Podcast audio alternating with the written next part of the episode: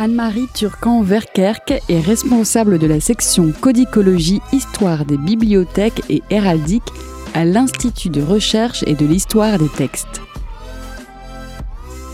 Elle est aussi responsable scientifique et technique de Biblissima, l'Observatoire du patrimoine écrit du Moyen Âge et de la Renaissance. Donc on se trouve à l'Institut de, recherche et d'histoire des textes, hein, qui est l'un des premiers laboratoires du CNRS, fondé en 1937. Hein, euh, par un parlementaire, Félix Gras, qui était convaincu qu'il fallait travailler sur l'histoire de la réception et de la transmission des textes classiques. Donc il a eu l'idée de fonder ce laboratoire pour euh, faire une chose qui était révolutionnaire à l'époque, c'est-à-dire photographier tout simplement tous les manuscrits existants de textes classiques latins. Et puis très rapidement, lui est mort en 1940 au front. C'était un intellectuel qui n'avait pas l'habitude de se battre. Et euh, le laboratoire s'est rapidement développé. Euh, se sont créées euh, plusieurs sections autour de ce noyau initial qui concernait la recherche sur les textes classiques. Et parmi d'autres, en 1943, la section où nous nous trouvons, qui est une section d'histoire des bibliothèques, dont le but était de documenter euh, la possession des manuscrits, c'est-à-dire rechercher toutes les marques de provenance et de possession euh, sur les manuscrits anciens, quelle que soit leur langue. Donc ici, à l'IRHT, on s'occupe essentiellement du latin, du grec, de l'ancien français, de l'hébreu et de l'arabe mais aussi du syriaque, du copte. Progressivement, euh, les, champs d'études se sont élargis.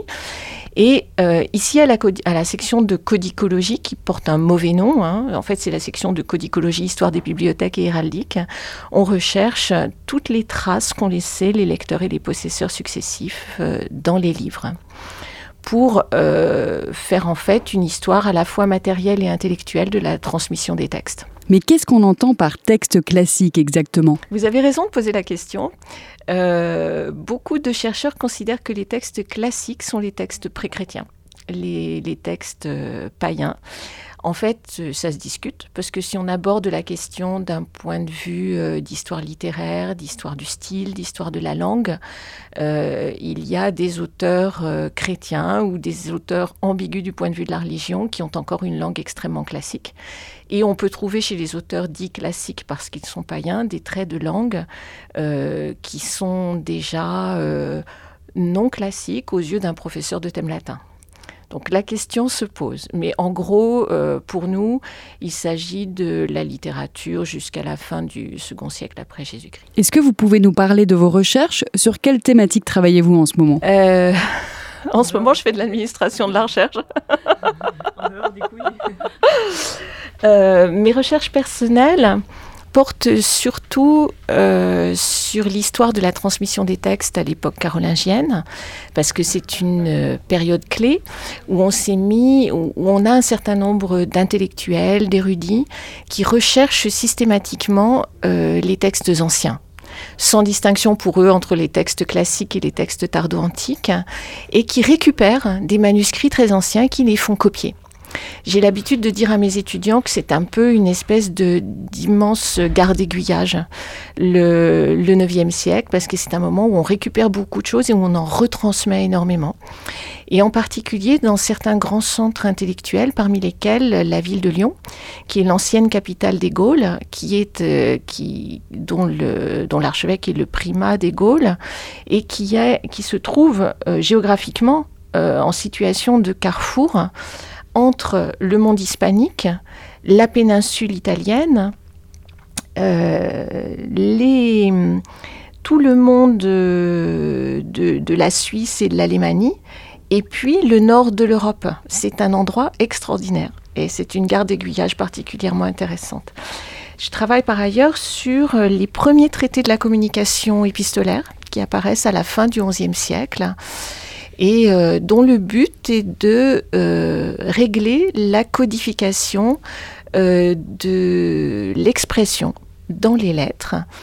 Et il s'agit, à mon avis, d'une structuration par le style des relations à l'intérieur du corps social. Puisque l'essentiel euh, des problèmes posés par ces traités, c'est de euh, régir la façon dont on va parler à un supérieur, à un inférieur, à un égal, selon qu'on est un ecclésiastique ou un laïc, et de régler le niveau de style en fonction de ces relations sociales. Donc ça, ça prend son essor au Mont Cassin euh, à la fin du XIe siècle et ça connaîtra une fortune énorme puisqu'encore aujourd'hui on a des guides entiers de modèles de curriculum vitae, de lettres, de motivation et de choses comme ça. Ces choses-là sont nées à la fin du XIe siècle. Et puis d'autre part, je m'intéresse beaucoup à la poésie euh, latine médiévale qui est un, monde euh, foisonnant extraordinairement riche, un peu mieux connu que le reste, entre autres euh, grâce à la mise en musique des Carmina Burana par Karl Orff, mais euh, qui, politiquement est un petit peu euh, douteux. mais il y a beaucoup, beaucoup d'autres choses. C'est une production flamboyante et mal connue, parce qu'en France, les professeurs de latin considèrent en général que la latinité s'arrête en gros au 4e, 5e siècle après Jésus-Christ et que le reste c'est du mauvais latin. Que donc on ne doit pas enseigner aux étudiants, ce qui n'est pas vrai. Et il y a des milliers et des milliers de textes qui mériteraient d'être connus, d'être étudiés et qui permettent aussi de faire des quantités de découvertes. Par exemple, en fouillant, euh, en fouillant dans les bibliothèques médiévales, en particulier dans les catalogues qui nous, ont, qui nous sont parvenus, Hein, on a un certain nombre de catalogues de bibliothèques du 8e euh, siècle euh, jusque, jusque très tard. Aujourd'hui, ici, on travaille jusqu'au début du 19e siècle pour, avoir, euh, pour recueillir toutes les traces possibles sur les anciennes bibliothèques. Quand on travaille dans ces catalogues de bibliothèques, on découvre des textes qui n'ont pas été retrouvés. Et les travaux que nous faisons ici consistent à remonter les filières de transmission. Ce sont des espèces d'enquêtes euh, policières, euh, dont le nom de la rose d'ailleurs d'Umberto Eco donne une idée parfaite. Euh, on essaie de remonter les filières pour, à partir des traces infimes que nous avons dans les catalogues de bibliothèques ou dans les marges des manuscrits, retrouver les textes. Et de temps en temps, on les retrouve. Euh, mon maître François Dolbeau a retrouvé comme ça une trentaine de sermons de Saint-Augustin, datables de la, toute fin du IVe siècle, euh, qui étaient parfaitement décrits dans un catalogue de bibliothèque du IXe siècle et qu'il a tout d'un coup reconnu dans un manuscrit du XVe. Et euh, des choses comme ça peuvent arriver. Ce, ne sont pas des miracles ni des hasards. Euh, il s'agit véritablement de mettre en œuvre une méthode policière qui euh, exige de faire appel à des quantités de paramètres. Euh, l'histoire de la transmission des textes est encore un domaine très mal exploré et très fécond. Mais il faut, faut avoir une pensée un peu rhizomatique pour y arriver. Combien de temps passez-vous sur vos sujets de recherche? Pour moi, c'est de l'ordre de 25 ans.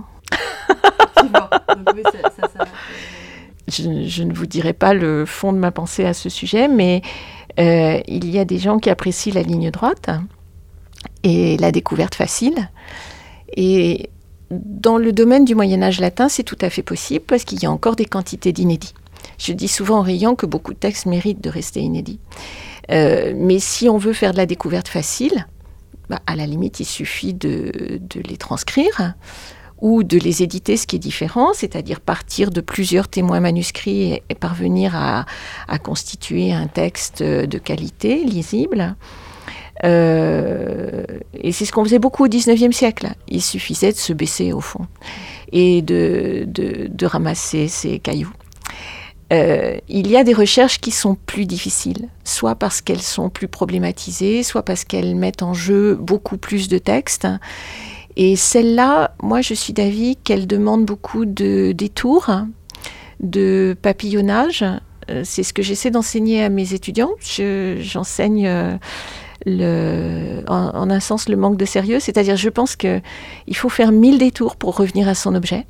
Et à ce moment-là, on le voit sous un autre angle.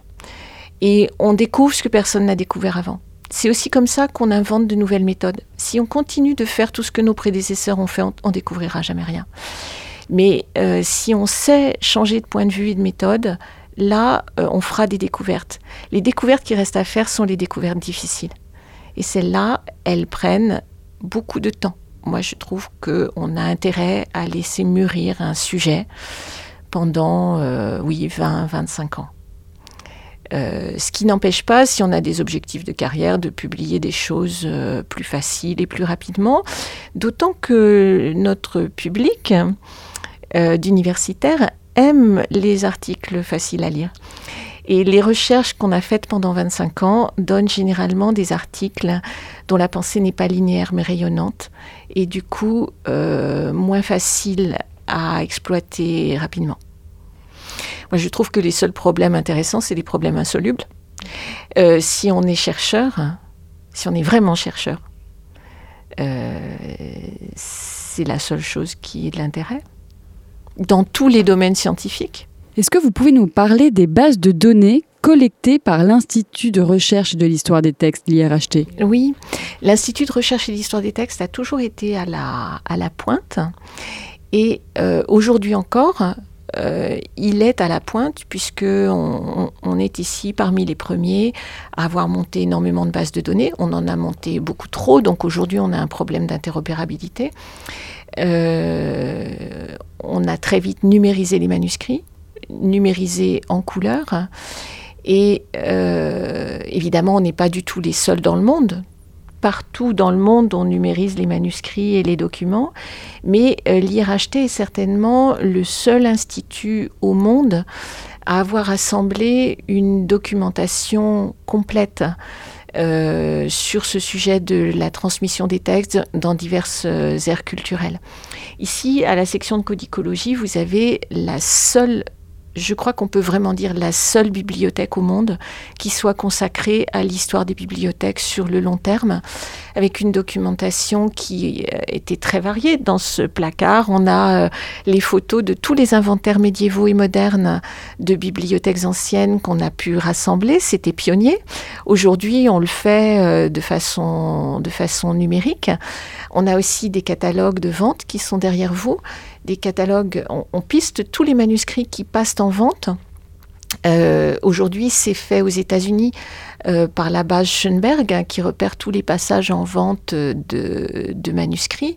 Mais cette bibliothèque-là, elle a été pionnière et on a énormément de transcriptions de, textes inédits et une bibliothèque spécialisée sur l'histoire de la transmission des textes, mais aussi l'héraldique, puisque l'héraldique donne des informations sur les possesseurs. L'héraldique, c'est la marque d'identité par excellence.